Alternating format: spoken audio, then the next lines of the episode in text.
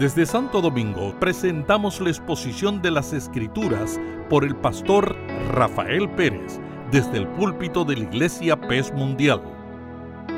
Oremos al Señor para que sea Él que nos acompañe en este tiempo de enseñanza con la expectativa de fe que les he anunciado, de que la palabra del Señor eh, anide en nuestro corazón, que la palabra del Señor se quede con nosotros y que ella sea verdadero alimento para nuestras almas. Ahí donde están, eh, cierren sus ojos un momento y les encomiendo delante del Señor. Gracias, Padre, por esta multitud que está aquí reunida. Y gracias también porque tenemos tu palabra. Permite, Señor, que cada corazón aquí presente, que cada oído, Señor, aquí presente, hoy esté abierto de par en par para recibir tu consejo. Que aquellos, Señor, que visitan una iglesia por primera vez, tengan, Señor, el hambre por tener más de esto que están aquí recibiendo y escuchando. Que aquellos, Señor, que no están habituados a congregarse en una iglesia, sientan hoy tu calurosa, tu tierna invitación. Permite que tu palabra hoy leída y explicada, Señor, haga en nosotros su santo efecto. Que podamos entenderla, Señor. Que podamos sentir el llamado a vivirla y que podamos ponerla por obra. Bendice a cada familia aquí representada. Bendícele, Señor, con salud. Bendícele, Señor, con los medios para que puedan cubrir sus necesidades básicas. Pero bendice sobre todo las familias aquí representadas con salvación. Permite, Señor, que cada padre, cada madre, cada hijo que está aquí hoy, ya sea que estén todos, Señor, que estén ellos representando a los suyos, permite, Señor, que esa familia sea una familia bendecida. Permite que tu palabra sea recibida en esa casa. Permítenos recibir la buena noticia, Señor, de que el Evangelio también ha llegado hoy a una casa. En todas estas cosas queremos exaltar tu nombre. En Jesucristo. Amén. Si tiene su Biblia ahí, o ponga su momento sobre sus pies para que escuche la palabra del Señor, póngase así un momentito sobre sus pies. Leamos la palabra de nuestro Señor Jesucristo. En la segunda carta del apóstol Pablo a Timoteo, en el capítulo 1. Estaré leyendo desde el versículo 3 y hasta el versículo 5.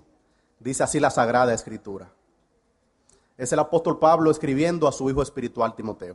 Dice él, doy gracias a Dios al cual sirvo desde mis mayores con limpia conciencia, de que sin cesar me acuerdo de ti en mis oraciones noche y día, deseando verte, al acordarme de tus lágrimas para llenarme de gozo, trayendo a la memoria la fe no fingida que hay en ti, la cual habitó primero en tu abuela Loida y en tu madre Eunice, y estoy seguro que en ti también. Leo ese mismo versículo. Otra vez más, es el versículo 5. Decía el apóstol Pablo de Timoteo, trayendo a la memoria la fe no fingida que hay en ti, la cual habitó primero en tu abuela Loida y en tu madre Eunice, y estoy seguro que en ti también. Les digo a modo de introducción que esta correspondencia entre Pablo y Timoteo es una correspondencia, porque así es, es el género epistolar. Esto era una carta. Llegó a componer el texto bíblico, pero inicialmente era una carta enviada por Pablo a Timoteo. Y es una carta que está llena de emoción. Se trata de dos compañeros de ministerio de diferentes edades. Pablo podía ser el papá de Timoteo, literalmente y también espiritualmente, de hecho lo fue. Uno era mucho mayor que el otro, pero tenían asuntos en común. Ambos dedicaron su vida a fortalecer y cuidar a las iglesias. A ambos les unía un tierno afecto, como el de un padre a un hijo amado, y ambos provenían de familias de creyentes, por lo menos creyentes de tercera generación. En estos versículos, Pablo elogia la fe de Timoteo, reconociendo que era tan real como la fe que había habitado primero en su abuela y luego en su madre. Y mientras lo hace, se muestran los resultados de esa fe no fingida. Lo que quisiera mostrarles hoy son tres resultados de una fe no fingida. Si yo le preguntara a cada uno de ustedes, no quiero preguntarle ahora directamente si tienen fe, yo creo que me responderían que sí. Eh, todo el mundo tiene, eh, piensa que tiene algún tipo de fe. No quiero avergonzarles.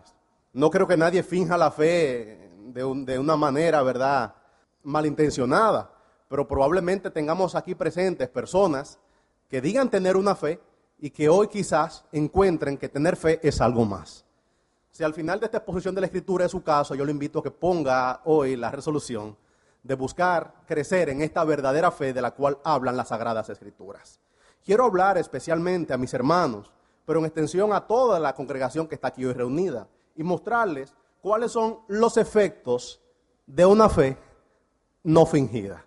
El apóstol Pablo está escribiendo a Timoteo y quiero esbozar eso desde el versículo 3 y hasta el versículo 5.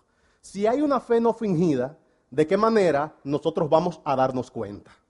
Si hay alguien que dice que tiene una fe verdadera, ¿de qué manera esa fe verdadera se debería manifestar? Si tú mismo dices abrigar en tu corazón fe en nuestro Señor, ¿qué cosas deberían manifestarse en una vida que dice que es una vida de fe, una vida que ha puesto la fe en el lugar correcto?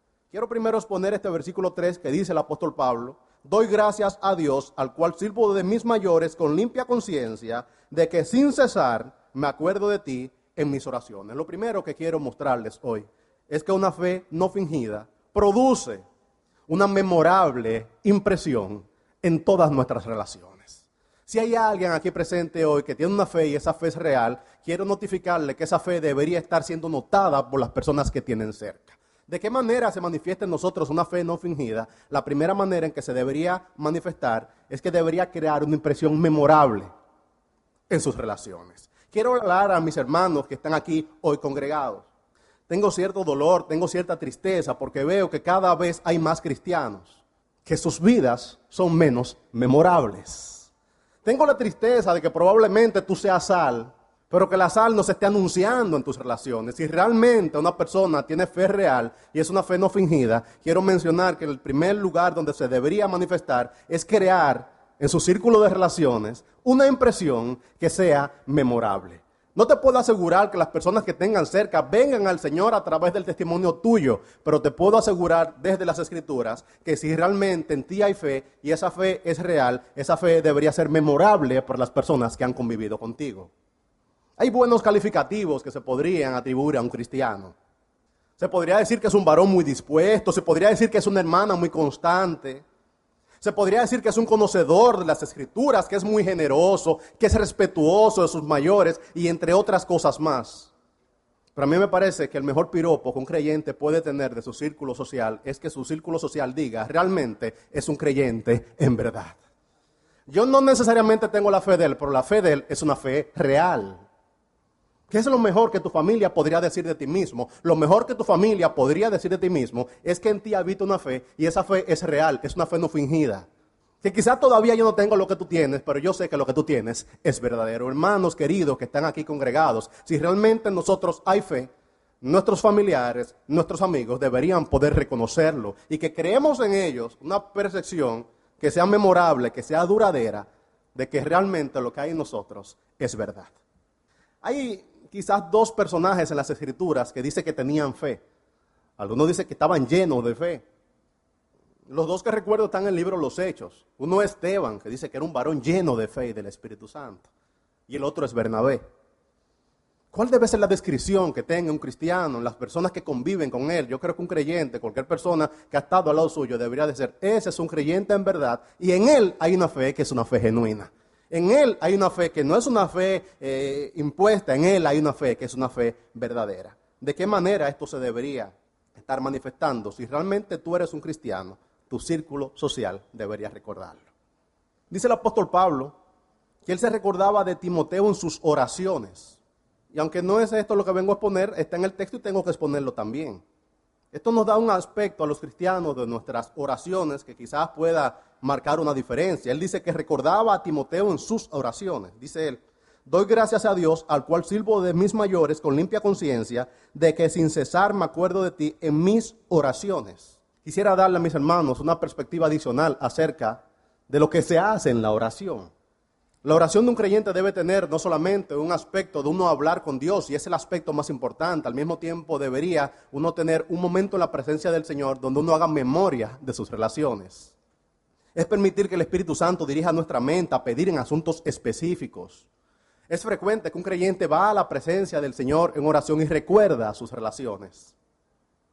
Y esto podría ser utilizado por el Señor para que clamara por esas personas. La oración debería ser un momento para ir a la presencia del Señor, no solamente a hablar cosas, sino también a meditar en el Señor.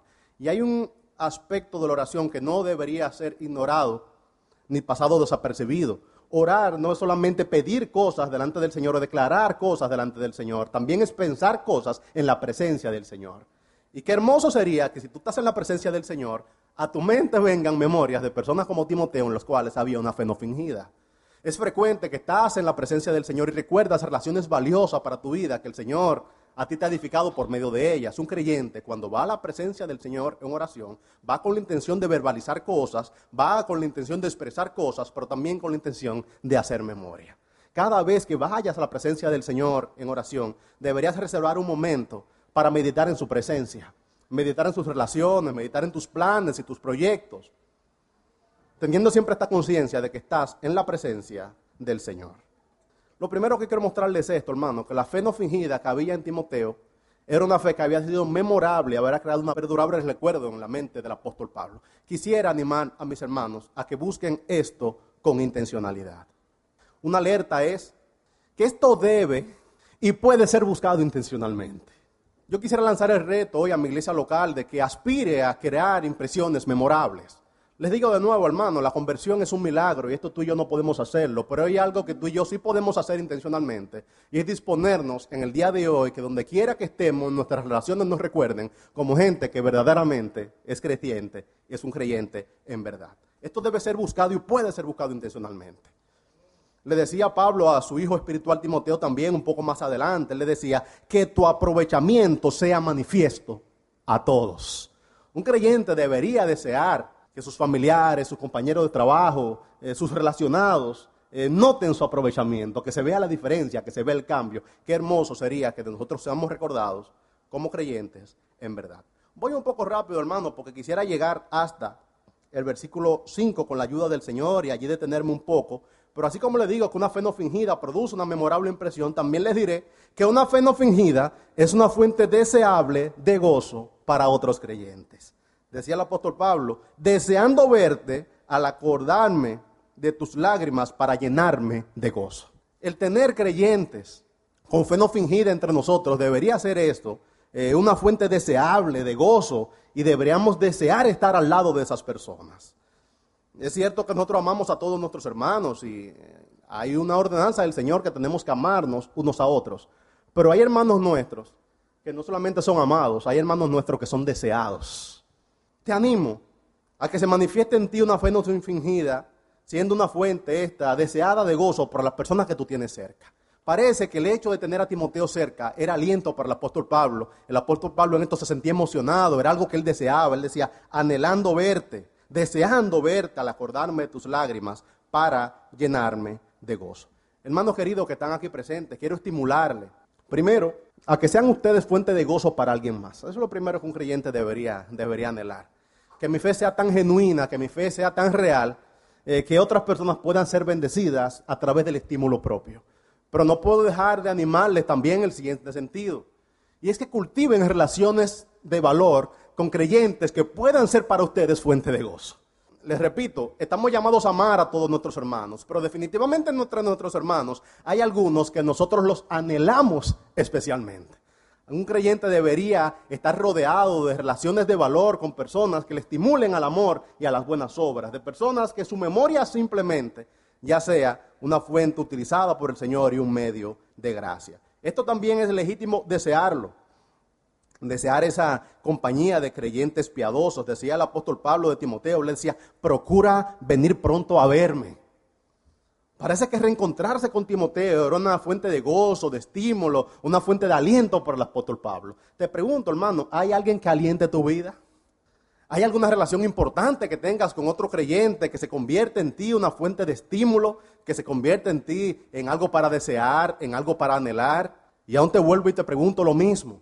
Si otro creyente te recordara, ¿serías anhelado por él? Él diría, cuando Él está cerca yo me siento mejor, cuando Él está cerca yo me siento estimulado, yo tengo el gozo como que me eh, que brota cuando nos encontramos nuevamente. Todo creyente debería anhelar ser fuente de gozo para otro creyente en este sentido, pero también tener otros creyentes cerca que le estimulen al amor y a las buenas obras. Esto es legítimo desearlo, es legítimo también buscarlos. Hay maneras por las cuales quizás uno debería hacerlo. Puedo compartirle algunas razones.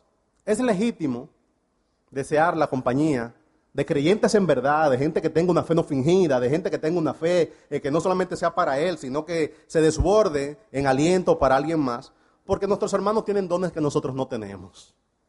Un creyente no es una fuente en sí mismo de todas las virtudes. Hay hermanos que bendice tu vida en un sentido y tú bendices la suya también en otro. Estás escuchando la exposición de las Escrituras desde el púlpito de la Iglesia Pez Mundial. Gracias por seguir con nosotros.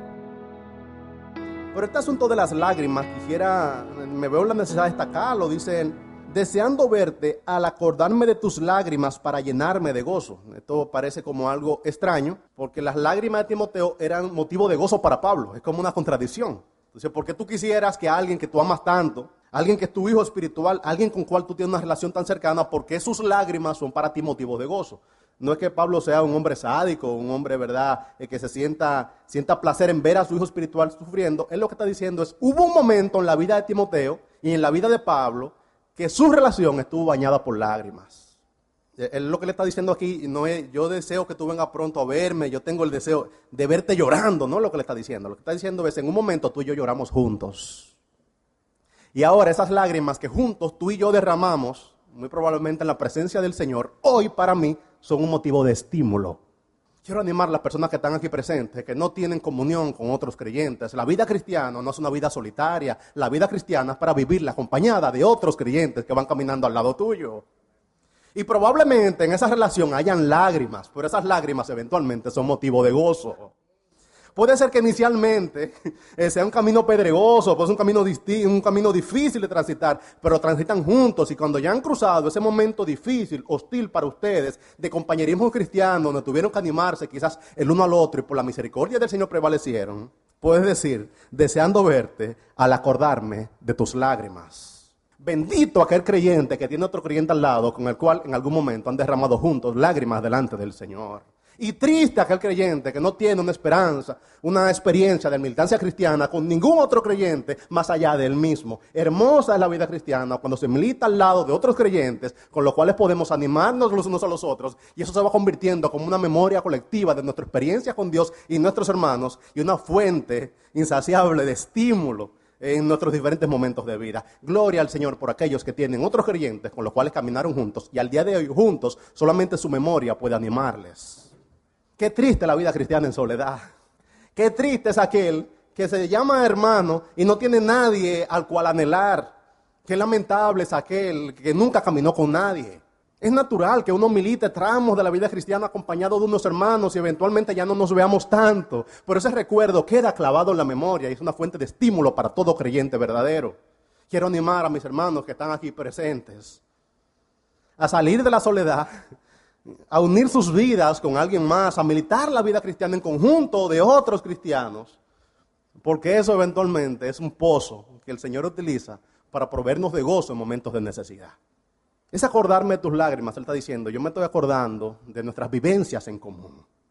Qué hermoso, una de las cosas más preciosas de la vida cristiana es que hay relaciones, son relaciones verdaderas.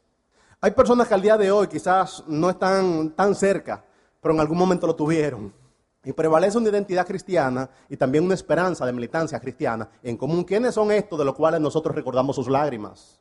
Son hermanos con los cuales hemos crecido en los caminos del Señor. Hay personas que son importantes para mi vida, no necesariamente porque hoy estemos uno al lado del otro, sino porque crecimos juntos en los caminos del Señor. Yo tengo memoria de haber servido al Señor con hermanos míos de hace 15 años y esas memorias se convierten en mí en un tesoro eh, que acaricio así en la presencia del Señor, cuando lo recuerdo, doy gracias por Él y es motivo de gozo para mí. Quiero animar a mis hermanos a que dejen la soledad y establezcan relaciones de valor con otros creyentes con los cuales tengan experiencias memorables. Gente con los cuales hemos servido. La viña del Señor, hermano, es demasiado grande. Y no hay posibilidad alguna de que dos personas sirvan hoy juntos y mueran sirviendo. Hoy servimos aquí, después tú estás en un ministerio, yo estoy en otro. Hoy estás en una parte y mañana estás en otra.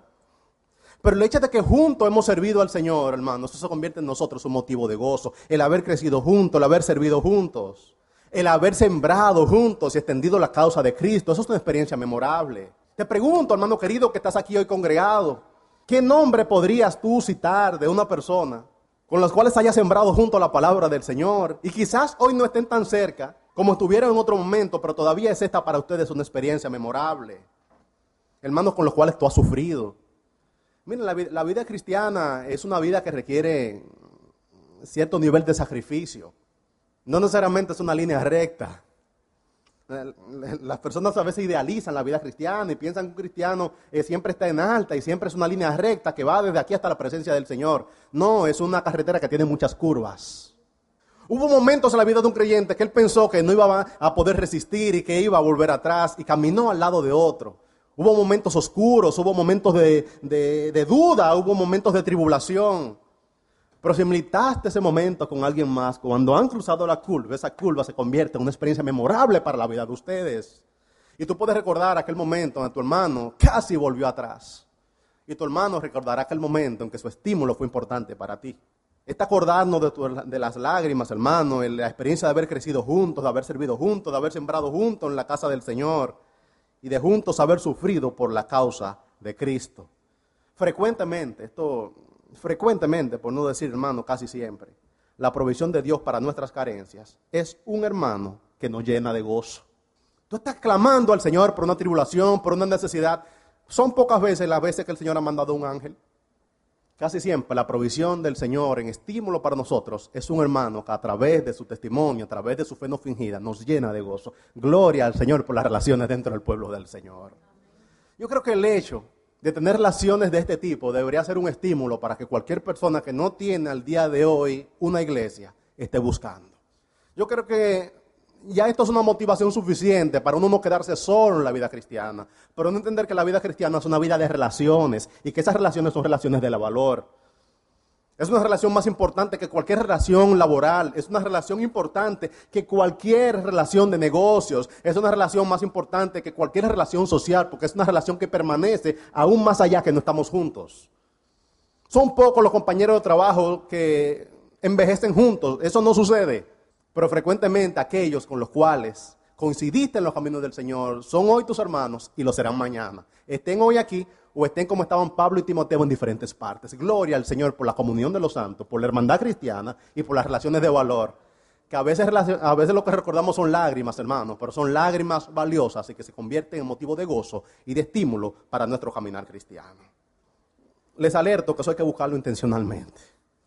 Así como hay algunos que ignoran esto, otros también lo idealizan a un punto tal que dicen yo tengo aquí dos semanas y todavía yo no tengo una relación como la que tuvieron Pablo y Timoteo. Son aquellos que vienen a una iglesia cristiana y dicen, esto no es real porque aquí no se viven relaciones como las que vivían Pablo y Timoteo. Es que la relación de Pablo y Timoteo no fue una relación de dos semanas, ni de un mes. Fue toda una vida militando juntos en los caminos del Señor. Tú quieres tener relaciones de eso, tú tienes primero que cultivarlo, cuidarlo en el Señor, nutrirlo en el Señor, eh, buscarlo con intencionalidad. Pero animo a todos los hermanos aquí presentes a desear en sus vidas tener relaciones tan valiosas como la relación que tenían Pablo y Timoteo. En primer lugar, les he mostrado que una fe no fingida produce y debe producir una memorable impresión en nuestras relaciones, que eso sea memorable, que eso se sienta. Que cuando alguien te recuerde a ti y diga, yo conocí en algún momento un cristiano en verdad, yo conocí a alguien que su fe era real. Les he mostrado en segundo lugar que una fe no fingida es una fuente deseable de gozo para otros creyentes y que deberíamos nosotros esperar que se manifieste esto que para nosotros realmente, eh, esto que para nosotros es cierto, es real, pero también deberíamos buscar otros hermanos que su vida y su testimonio de fe sea un motivo de aliento para todos nosotros. A este versículo, que es el versículo 5, es donde he querido llegar. Y es que quiero mostrarles que una fe no fingida es un legado activo que frecuentemente pasa de una generación a la otra. Dice así el versículo 5. Leo el 3 y el 4 y luego entonces eh, vamos al versículo 5. En primer lugar, Pablo está haciendo memoria, la impresión memorable que Timoteo causó en él. Dice él, doy gracias a Dios, al cual sirvo de mis mayores con limpia conciencia, de que sin cesar me acuerdo de ti en mis oraciones, noche y día. Que el Señor te permita recordarte de alguien más. En segundo lugar, deseando verte al acordarme de tus lágrimas para llenarme de gozo, que el Señor te permita tener relaciones valiosas, las cuales su memoria sea un motivo de permanente aliento para tu militancia cristiana. Y dice así el versículo 5, trayendo la memoria la fe no fingida que hay en ti, la cual habitó primero en tu abuela Loida y en tu madre Eunice, y estoy seguro que también en ti. Aquí vemos una fe que lleva ya tres generaciones. A este punto quería llegar porque es donde está mi especial preocupación. Cuando celebramos nuestro primer día de familia, en nuestra iglesia quizás había un niño o había dos. Al día de hoy, en nuestra iglesia, lo más común es que tengamos niños corriendo. En un momento orábamos para que llegaran niños a nuestra iglesia. Hoy la responsabilidad está aquí. Usted llega aquí un domingo y quien le va a recibir son niños. Y va a encontrar pocos jóvenes. Y alguien me dice, ¿dónde están los jóvenes de esta iglesia? Es que nos casamos toditos y estamos teniendo hijos. es otro momento. Cuando por la misericordia del Señor comencé eh, este, esta iglesia, el Señor me permitió comenzar a dar testimonio en esta iglesia, éramos un grupo de jóvenes solteros. En, la realidad, lo que prevalecía en esta iglesia era un grupo de jóvenes solteros. En asunto de dos años, yo casé cerca de seis amigos eh, en, línea. Y hoy esta iglesia lo que prevalecen son parejas jóvenes, hermanos de otra generación superior a la nuestra, pero sobre todo muchos niños. Las iglesias tienen sus momentos. Hay iglesias donde lo que prevalecen son jóvenes, hay otras donde prevalecen envejecientes, en esta lo que prevalecen son niños. No es que es lo único que hay. Alguien me dice, bueno, pues esta no es mi iglesia, pues yo no soy un bebé. Esta es la suya también, es la iglesia de mis padres, es la iglesia de los padres de mis hermanos, es la iglesia de los abuelos. Pero hay una gran población de niños en esta iglesia que hace escasos años no estaba aquí. Oiga, hermano, yo quisiera que el Señor nos permita que la fe de los padres pueda ser también la fe de los hijos. Y eventualmente la fe de los nietos. Y que la generación vaya de una generación a otra dando testimonio del Señor me tengo que detener en este punto y hablarle a mi iglesia local porque esto no sucederá de manera natural, no sucederá eh, de manera fortuita. Esto hay que buscarlo intencionalmente.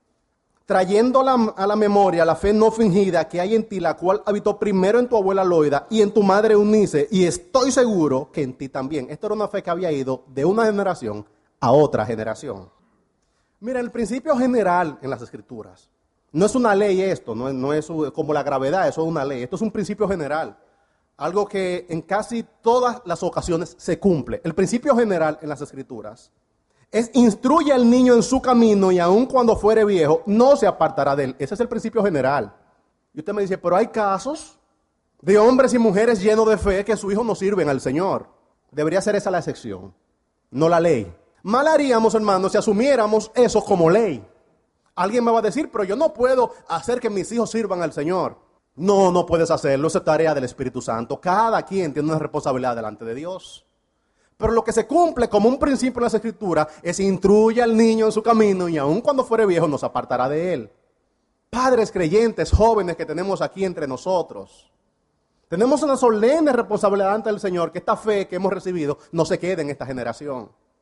¿Qué tragedia sería en esta iglesia si hay una generación ferviente y una generación apagada? Este es el principio general, hermano. Le, digo, no es esto una ley. Es probable que tus hijos no sirvan al Señor con el fervor que sirvieron sus padres, sus abuelos. Pero por norma general, por principio general, instruye al niño en su camino y aun cuando fuere viejo nos apartará de él. Quiero darle algunas herramientas hoy a la iglesia para que el Señor nos permita que todos estos niños que estaban ahorita aquí, congregados, que se veían tan preciosos, mañana sean también jovencitos cristianos, eventualmente sean los hombres y las mujeres que conduzcan los caminos de esta iglesia. Hermanos queridos, eso no sucederá solo. Y con traer tus niños a la iglesia y dejarlos ahí presentes no basta, necesitamos ser más intencionales en ese sentido. Queremos que la fe hoy pase de Eloy a Eunice y de Eunice a Timoteo. Queremos que se cierre este ciclo de que un creyente no solamente le da testimonio a sus familiares, a sus amigos, sino que le da testimonio a sus propios hijos. Que no nos toque el caso indeseable de que una generación sirva al Señor y el otro pisotee el testimonio de aquellos. Quiero decirle primero, mis hermanos, que tus actitudes hacia algo son mucho más memorables que tus palabras o tus acciones. Alguien me dirá, mis hijos, yo le estoy dando testimonio con mis palabras, con mis acciones. Hay algo que es todavía más profundo que tus palabras y tus acciones. Que me dijeran que cómo uno llega a impactar la, vida de, una, una generación, llega a impactar la vida de otra generación. Lo que esa generación dice es importante, lo que esa generación hace es importante, pero hay algo más importante de lo que esa generación dice y de lo que esa generación hace. Y es las actitudes de esa generación. ¿Qué pensaban ellos al respecto? ¿Dónde estaba su corazón? Algo que se ha visto generación tras generación es que los hijos aprenden a leer entre líneas y preservan aquello que realmente era importante para los padres. Hablo en este momento a mis hermanos que están aquí congregados. Cuando sus hijos hablan de ustedes, ¿qué dicen sus hijos que es su verdadera pasión? No, yo no te estoy diciendo, si tú le dices a tus hijos la importancia de leer las escrituras, la importancia de venir a la iglesia, que tú le dices, o que tú le modelas eso, estoy diciendo dónde está verdaderamente tu corazón. Un padre hace muchas cosas, pero los hijos llegamos a identificar dónde está verdaderamente el corazón de mi padre, qué es lo que verdaderamente le apasiona. De aquí a 40 años, hermano, cuando tus hijos te recuerden, ¿qué dirán tus hijos? ¿Qué era la pasión de tu vida? ¿Dónde tú eras especialmente feliz? Tengo que decir que la fe que había en la abuela era una fe real y la fe que había en la mamá también era una fe real. Y si la fe en nosotros es una fe real, debería producir más que convicciones, más que acciones, debería producir una pasión única.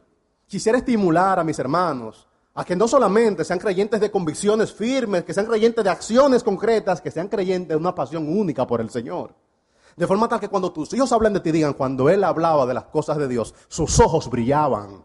Esa era su pasión. No había otra cosa en el cual tuviera un especial deleite. Ese era su especial deleite. Tristemente, si a muchos hijos de padres creyentes le preguntaran cuál es la pasión de tus padres, ¿qué responderían esos hijos? Bueno, la pasión de mi padre es su trabajo, su carrera y su oficio. Esa era la respuesta recurrente, prevaleciente, aún entre los cristianos. ¿Cuál es la pasión de tu padre? Mi padre ama su trabajo. No digo esto, hermano, ni para causar tristeza, ni para causar risa, pero la realidad. Muchos dirán, mis pa, mi padre, mira, eh, eh, él ama eh, apasionadamente su oficio, su carrera. Si tu padre es un médico, quizá un estetoscopio le representa bien, este le representa bien. Si tu padre es constructor, quizá un casco de, seguridad le representa bien. Si tu padre es un ejecutivo, quizás su maletín, su mochila le representa bien padres cristianos que están aquí presentes, quiero estimular la, la pasión por Cristo que tengan sea tan fuerte que cuando sus hijos digan cuál era la verdadera pasión de mi padre, ellos tengan que decir, mi padre estaba lleno de fe y tenía una pasión contagiosa por las cosas del Señor. Tu pasión por el Señor llegará más lejos que tus palabras, llegará más lejos hasta que tus acciones. Los hijos aprenden a identificar dónde está verdaderamente el corazón de sus padres. Estoy estimulando aquí a que una generación asuma el reto de que la fe que había en la abuela pase al hijo y pase al mismo tiempo hasta los nietos, que los chornos llegue la bendición de la fe que hemos recibido nosotros. Pero para no transmitir una pasión no tiene que dar más que palabras. Conocí una familia que eran abogados de diferentes generaciones. No, no éramos cercanos. Yo le entrevisté en un momento y le pregunté, ¿cómo que ustedes han logrado pasar de que las leyes vayan de una a la otra? Y que todos nosotros hablamos de las leyes con pasión. Le pregunté al papá que cómo fue que lo hizo hacia el hijo y me dijo, no, es que yo no tuve que decirle que estudie derecho, que cuando ya le hablaba de las leyes, mis ojos brillaban. Hay padres aquí que no van a tener, ellos no van a tener que estimular a sus hijos a que estudien medicina, a que estudien odontología, a que estudien ingeniería, solamente con sus ojos lo lograrán. Padres jóvenes que están aquí presentes, les estoy hablando hoy a ustedes. Yo quisiera contagiarles con una pasión por la causa del Señor, que cuando sus hijos digan que para papi o para mí es importante, tengan que decir para él su fe es importante. Hay hijos que le preguntarán, ¿qué le apasionaba a tu, a tu mamá, a tu, a tu padre? ¿Qué le apasionó? Uno dirán, oye, él era especialmente feliz en un avión. Hay otros que dirán, cuando él pasaba el peaje, su, su, su rostro brillaba. Díganme no, hay hijos que dirían, ¿dónde estás realmente? ¿Dónde tu padre era especialmente feliz cruzando el peaje? Ahí, cuando él cruzaba el peaje, su rostro resplandecía. Hermano, aquí no vamos a tener una segunda generación de cristianos, a menos que haya una primera generación apasionada por las cosas del Señor. Una generación que exude eso, que cuando tus hijos te vean, que digan, wow, las cosas del Señor, y digo, wow, pero mi papi y mami, cuando hablan de esas cosas, como que se transforman. A un hijo le preguntarán, ¿dónde era? ¿En qué momento tu padre era especialmente feliz? Y hay un hijo que dirá, él era especialmente feliz un sábado a las 6 de la tarde con la pierna abajo de una mesa de dominó y con una capicúa en la mano. Ahí él era feliz. Comiendo su comida preferida en la casa de su mamá. Mira ese asopado. Cuando él tenía ese asopado, él sentía ahí, eh, tú, tú lo veías que él era otra persona. Ahí era su pasión. A ese hijo le gustará el asopado. Y al otro le gustará el dominó. E, e, esa es la realidad, hermano. Es que una generación contagia a la otra más por sus pasiones que con sus acciones y con sus palabras. Un hijo podría decir la pasión. Wow, cuando yo recuerdo mi, mi, mamá, mi papá, mira, cuando se reunían con los compadres, wow, ahí era el momento. Cuando cerraba un negocio importante, mi papá era otro hombre. Cerró un negocio y yo sentía que, que, nuestra casa florecía. Es él era especialmente feliz cuando cerraba un negocio importante. Esa era su, felicidad. Hay otros que dicen, él era especialmente feliz en su despacho. Cuando, cuando, tú querías, tú ibas a su despacho y tú encontrabas a otro hombre, tú encontrabas un hombre fresco, un hombre ligero. Ahí él era feliz. Hay otros que dirán, él era feliz en su carro. Hay hombres que tienen en su casa un cuartito especial, ya sea de las herramientas, de los regueros, de los inventos. Cuando él se mete ahí sin tala, él es otra persona.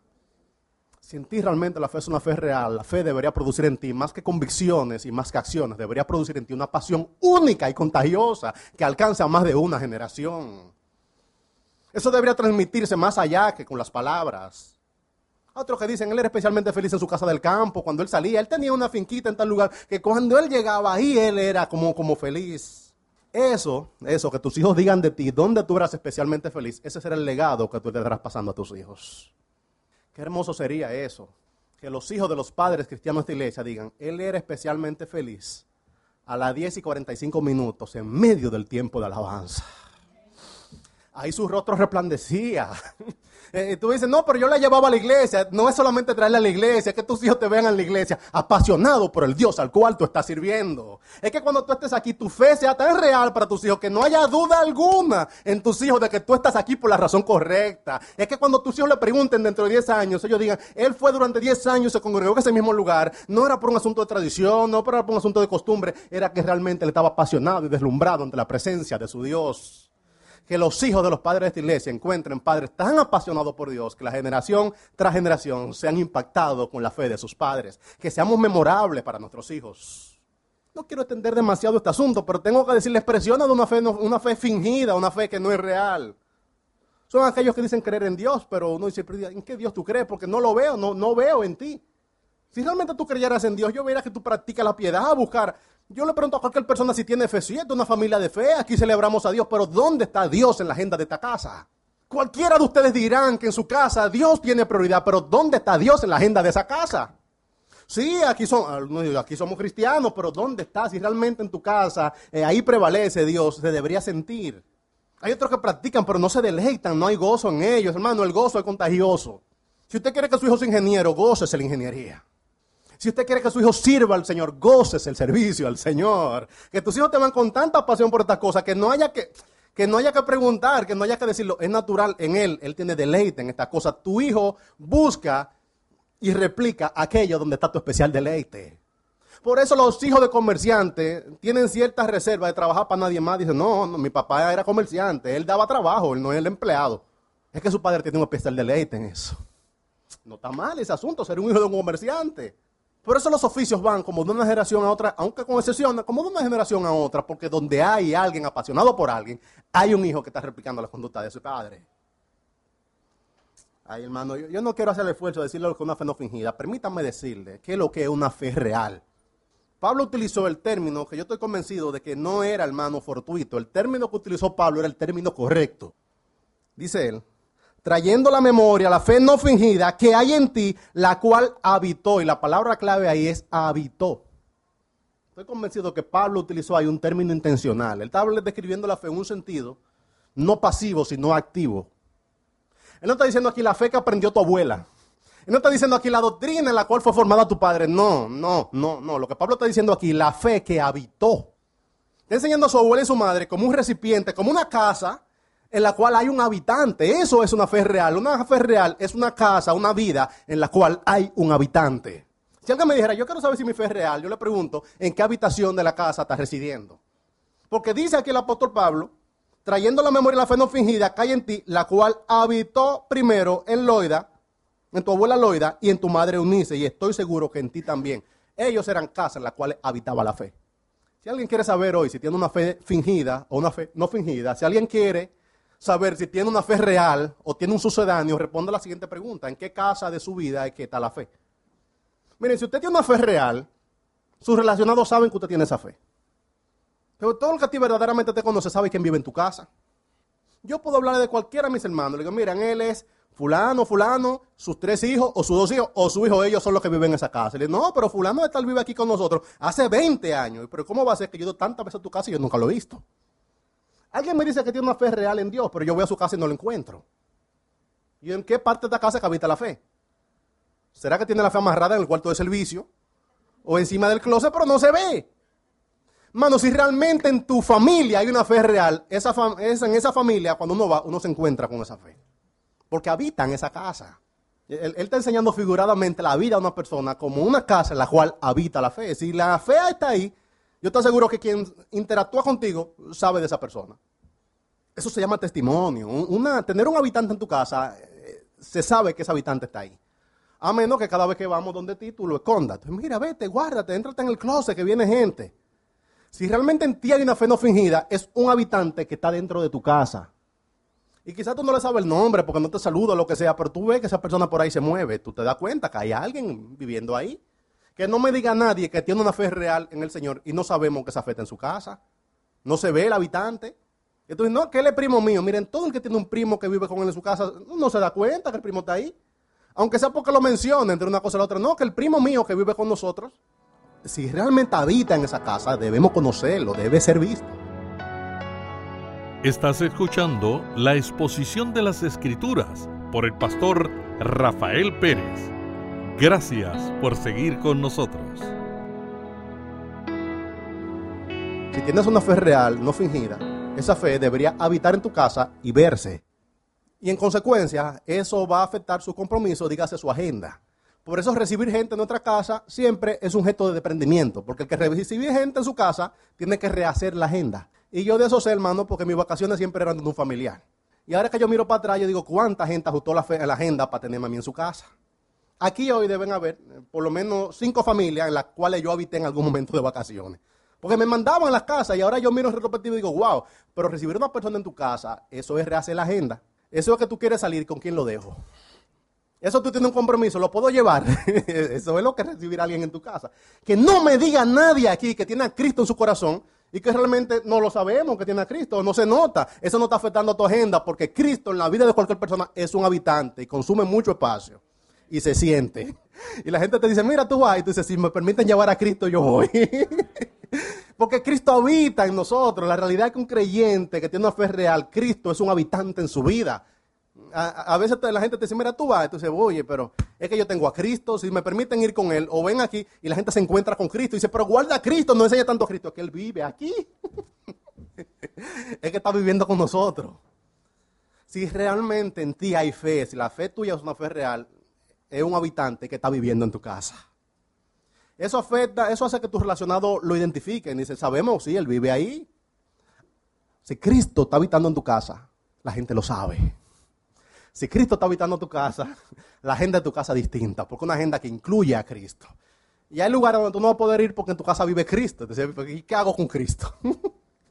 Ese es el dilema de ser cristiano. Por eso si alguien me dice mí que no, yo tengo una fe no fingida, una fe real, como la fe que estuvo en Loida, en Unice y en Timoteo, yo le pregunto, ¿y dónde está? ¿No lo vemos en su casa? La fe que habitó en esa casa. Si realmente en ti hay una fe. Tu vida es diferente a causa de su presencia. Miren, nadie es el mismo cuando tiene a alguien más al lado. Todo el mundo ajusta.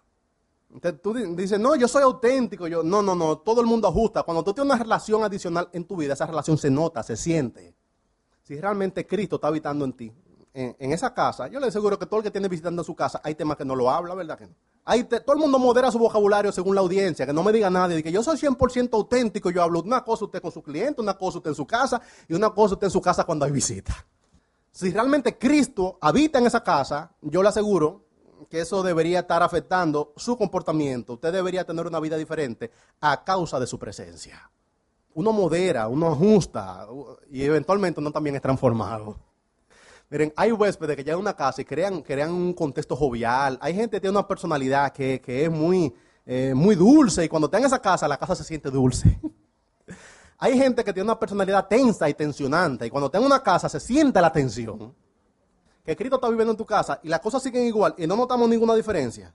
Será dentro de la cisterna que lo tiene eh, guardado porque la persona menos influyente le cambia dos grados el clima de una casa, esa es la realidad. Usted recibe en su casa a cualquier persona y la casa se siente distinta.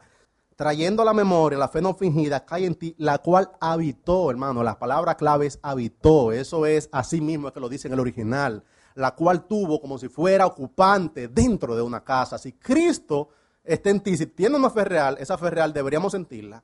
Esa fe real debería estar cambiando el clima en tu casa, debería sentirse, debería percibirse. Mire, su llegada produce cambio y eso se considera con seriedad. A todo el que lo van a visitar, familiares que vienen del campo, tiene que comprar algo. Hay algo que hay que cambiar. Si no compra algo, saca a buscar un guardado que estaba por ahí guardado hace mucho. Pero hay una sábana que se sacan, hay una almohada que se sacan, hay una... Todo el mundo hace ajustes, más que hay personas que cuando le vienen los familiares no, yo tengo que tomar vacaciones porque vienen familiares, tengo que arreglar la casa para recibirlo. Nadie recibe a un huésped importante en su casa como la casa estaba. Usted por lo menos limpia. Es natural que si Cristo está habitando en la vida de una persona, su llegada produzca cambios y que eso se considere con seriedad. Yo tengo mucha preocupación ahora mismo por mucha gente que me dice que Cristo estaba habitando en su vida y están recibiendo a Cristo parece como estaba o Cristo definitivamente no está ahí porque no puede ser que sigas normal. Si Cristo está habitando en tu vida, si Cristo, si tú eres una casa, si tú eres su habitación, eso se debería percibir en que se produjeron cambios y eso se consideró con seriedad. Miren, no es fácil recibir a alguien. Ay, qué, bendición es tener. Hay huésped que bendicen familias. Hay todos unos prejuicios sociales acerca de recibir gente en tu casa y demás. Miren, hay huésped en, la casa que esos son bendiciones, son ángeles del Señor. Que bendicen tanto esa, dinámica familiar. Son tantas las personas que pueden decir de qué bendición fue, por, por ejemplo, una abuela en la casa. Miren, eso para mí fue un regalo del Señor.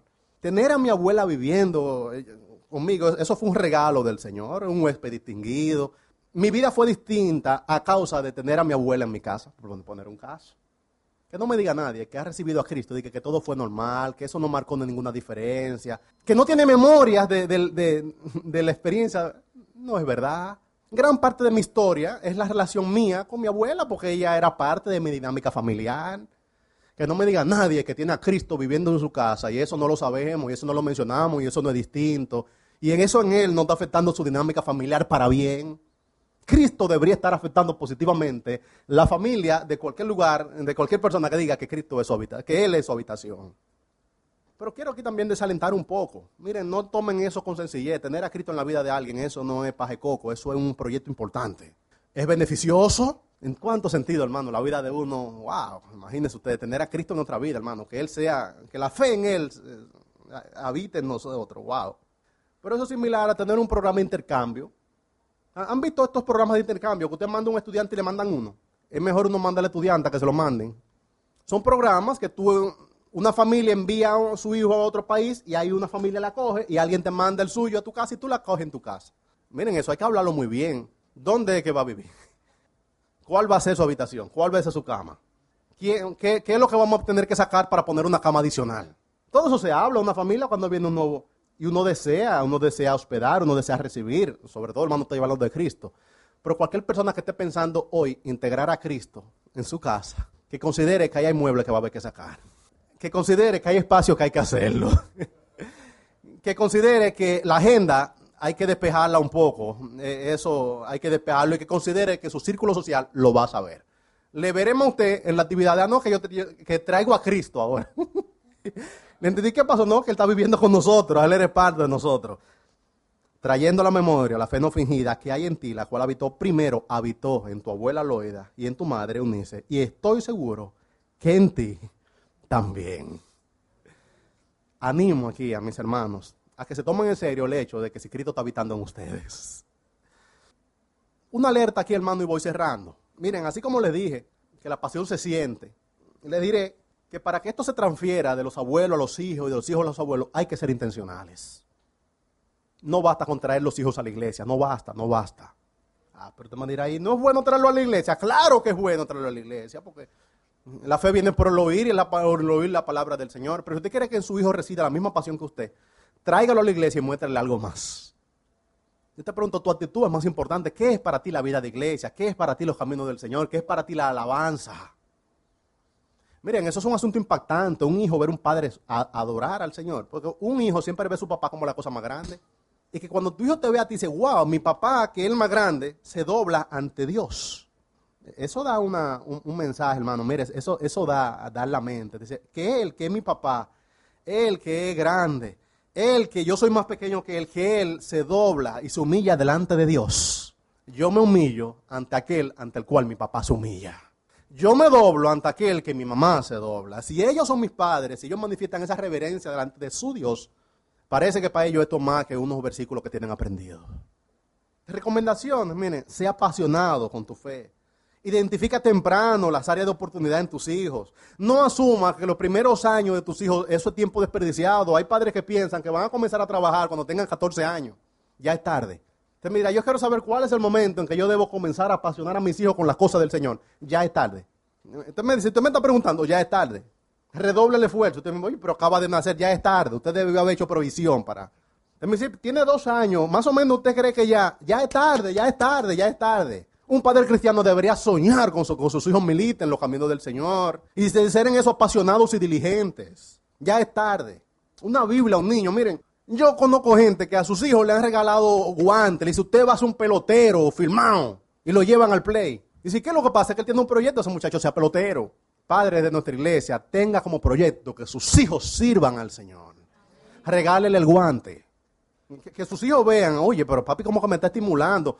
Eh, sí, es que yo quiero que tú sirvas al Señor. no te lo puedo imponer, hijo mío. Yo no te lo puedo obligar, no te lo puedo demandar.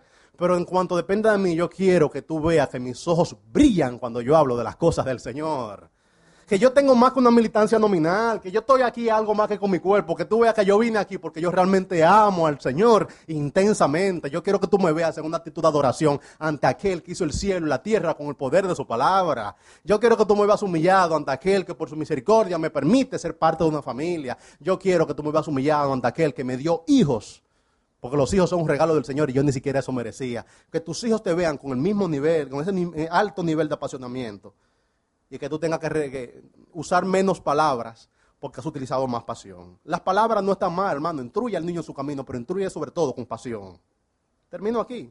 Sé diligente en proveerles estímulo, herramientas y los medios para que puedan servir al Señor. Oye, yo, yo sé de familia que hacen lío para tener hijos profesionales.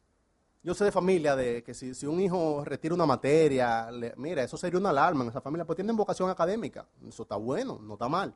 Pero quisiera poner en mis hermanos que están aquí, que son los padres de estos niños que ustedes vieron ahorita, esa misma pasión para proveerle a esos muchachos estímulo, herramientas, transporte para que ellos sirvan al Señor con fidelidad. Trayendo a la memoria la fe no fingida que hay en ti la cual habitó primero en tu abuela Loida y en tu madre Unice, y estoy seguro que en ti también. Alguien me dirá, yo tengo esa intención, pero yo no creo que me parezca a Timoteo. Oye, la escritura es tan sabia. Eh, Dios tiene, hermano, tanta, tanta sabiduría, el Dios que inspiró la escritura, que también nos lo matizó un poco. Miren, Timoteo no era perfecto, no era que Timoteo era, hermano, un ser extraordinario. Timoteo tenía una fe que era real. Y como se manifestaba la realidad en el corazón, de Timoteo, de su fe, era que Timoteo también tenía sus luchas. No estoy aquí idealizando la fe, diciéndole que la fe es un asunto siempre en alta, que una persona llena de fe, en él no hay flaqueza, en él no hay debilidad. No, no estoy diciendo eso. Lo estoy diciendo que realmente si en ti hay una fe genuina, se van a manifestar entre todo esto que le he dicho con algo más. Es algo más. Está en el versículo 6 y 7. Por lo cual te aconsejo que avives el fuego del don que está en ti por la imposición de mis manos, porque no nos ha dado Dios espíritu de cobardía, sino de poder, de amor y de dominio propio. Parece que Timoteo estaba medio dubitativo, hermano. Dice, pero ¿cómo es que la fe real y uno lo ve como debilitado? Hermano, es que un creyente no es perfecto, pero su fe es verdadera. Y porque su fe es verdadera, entonces lucha.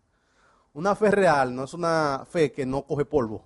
Una fe real, hermano, es una fe que lucha, lucha, lucha y permanece por la misericordia del Señor. Si entiende una fe real, quizás sea una fe parecida a la de Timoteo, que va a hacer falta, así como Timoteo estimuló a Pablo, ahora Pablo estimula a Timoteo. Que el Señor te provea de relaciones muy valiosas que puedan estimularse los unos a los otros. Oro por las personas que están aquí presentes. Cierren sus ojos un momento. Oro primero por los creyentes que tenemos aquí, que tienen esta preciosa responsabilidad delante del Señor. Y es de instruir a los suyos en los caminos del Señor. Oro por ellos. Mantengan sus ojos ahí cerrados. Mira cómo te oramos, Señor, en un momento en la historia de nuestra iglesia para que vinieran niños. Y aquí están. No rechazamos, Señor, tu provisión. La atesoramos. Nos ha dado esta preciosa oportunidad de tomar temprano esas mentes, Señor, y llenarla de pasión por ti. Ay, Padre, permite que los padres de esta iglesia tengan tanta pasión que sus hijos lo sientan. Permite que cuando hablen de las cosas espirituales, Señor, hablen de ellas como cosas reales. Permite, Señor, que en su corazón, su corazón, la fe sea algo como que se esté saliendo, que se sienta.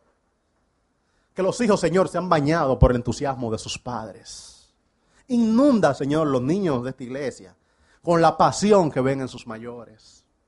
Permite, Padre, que cualquier niño que llegue a esta iglesia encuentre adultos apasionados por tu presencia, apasionados por tu nombre. Llena, Señor, este lugar de hombres y mujeres apasionados por ti para que transmitan un legado de generación en generación. Te pido, Señor, que nos dé paciencia, diligencia, entereza para dar testimonio de ti, Señor, a los nuestros. Permite que la generación siguiente no se pierda. Permite, Padre, que el testimonio tuyo vaya de la abuela a los hijos, de la abuela, Señor, a la madre, de la madre a los hijos. Levanta, Padre, Timoteos en esta iglesia. Jóvenes que vean el testimonio de adultos apasionados por las cosas tuyas. Mantén tus ojos ahí cerrados. Oro por personas que están aquí hoy que quizás se preguntan si su fe es real. La única fe que vale la pena es la fe real. Todo lo demás no cuenta. Si has sido hoy confrontado con relación al lugar que está ocupando Dios en tu familia. Si la palabra del Señor ha surtido en ti su buen efecto y te sientes inquietado acerca de la habitación que Dios está ocupando en tu casa. Si realmente te has llamado y te has proclamado a ti mismo como que eres una familia cristiana y en tu casa hay testimonio del Señor y no se está sintiendo. Te estimulo hoy a preparar la habitación. Si alguien hoy no tiene la confianza de tener paz con Dios y una relación verdadera y quiere poner en Él su confianza, este es un buen momento para poner en el Señor nuestra confianza. Mantén tus ojos ahí cerrados. La decisión que tú tomes será una decisión que te impactará a ti y muy probablemente llegará hasta tus nietos. Que tú resuelvas en este tiempo seguir a Cristo podría tomar una decisión que impacte positivamente hasta 10 generaciones. Mantén tus ojos ahí cerrados, hermano querido. Hermana Guada, puedes cerrar la puerta un momentito, ahí, hermana querida. Mantén tus ojos ahí cerrados y clamo por ti, oro por ti. Mira, Señor, estas personas que están aquí, que quizás están debatiendo entre si dan un paso, Señor, de fe y ponen en ti su confianza. O dejan las cosas en su vida como estaban, o dejan las cosas en su familia donde estaban. Mira aquí, Señor, las familias que están representadas, que podrían salir con un huésped adicional. Ay, Señor, te clamo por ellos como yo hubiera querido que alguien clame por mí si yo no tengo todavía esperanza. Dale, Señor, valentía, dale, Señor, claridad, dale resolución para que hoy puedan seguirte. Si estás aquí hoy presente y has sido confrontado en que decías que Cristo estaba en tu familia, estaba en tu casa, estaba habitando en tu vida, y hoy encuentras que no. Dice la Escritura, los suyos vino, los suyos no los recibieron. Más a los que les recibieron, a los que creen en su nombre, le ha dado la potestad de ser hijos suyos. Dice la escritura, he aquí, qué apropiado el, texto. He aquí yo estoy a la puerta y llamo. Si alguno oye mi voz y abre la puerta, yo entraré y cenaré con él. Y él conmigo. Cristo puede hoy habitar en tu vida. La fe en el Señor puede hacer de tu corazón hoy su habitación. Si has escuchado el mensaje predicado, yo te invito a que confieses ante el Señor tus faltas. Dice la Escritura que si confesamos nuestros pecados, el Señor es fiel y justo para perdonar nuestros pecados y limpiarnos de toda maldad. La fe cristiana no es una emoción, no es un pensamiento, es un asunto concreto. El Señor literalmente habita en nuestra vida y hace de nosotros su morada. Por eso dice la Escritura que somos templo del Espíritu Santo, porque Él habita plenamente en nosotros. Si tú quieres vivir esta experiencia de tener a Cristo en tu corazón, de ser su habitación, yo te invito hoy a confesar tus pecados, clamar al Señor por misericordia y aceptar en fe su provisión. No te puedo, no puedo hacerlo por ti, solamente te puedo indicar. Cuando yo entregué mi vida a Cristo, yo hice una oración con sinceridad y puse en Él mi esperanza, mi confianza. Él ha dicho, clama a mí y yo te responderé. Puedes decirle ahí al Señor con tus palabras, si has sido hoy confrontado en esta realidad de que la fe que hay en ti no es una fe real, no es una fe auténtica, no es una fe no fingida. Si has sido confrontado en que has estado teniendo una postura cristiana, una apariencia de piedad, pero Cristo no es en ti el centro de la casa, Él no te tiene como su habitación. Confiesa tus pecados, dile al Señor con tus palabras. Señor, te pido que perdones mis pecados, que me recibas como tu hijo reconozco que he estado lejos de ti, A partir de este momento, Señor, yo abro la puerta. Te pido que vengas, entres a mi casa, a mi vida, y te quedes aquí para siempre.